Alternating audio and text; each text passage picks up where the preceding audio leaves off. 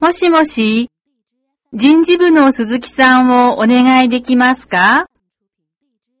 あ、私が鈴木ですが、あの、私、王と申しますが、大和商事の小林さんからご紹介いただきまして、お電話いたしました。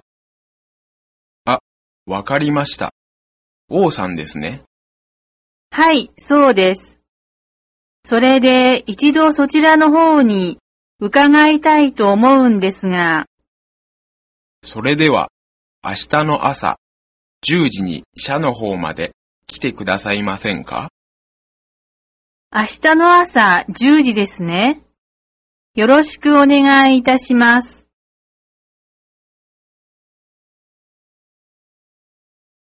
実は私は朝日新聞で英語教師募集の広告を拝見しました。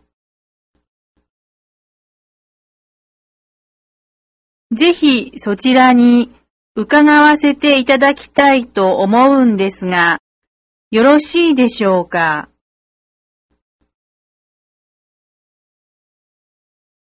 一度こちらへおいでいただけないかと思いまして、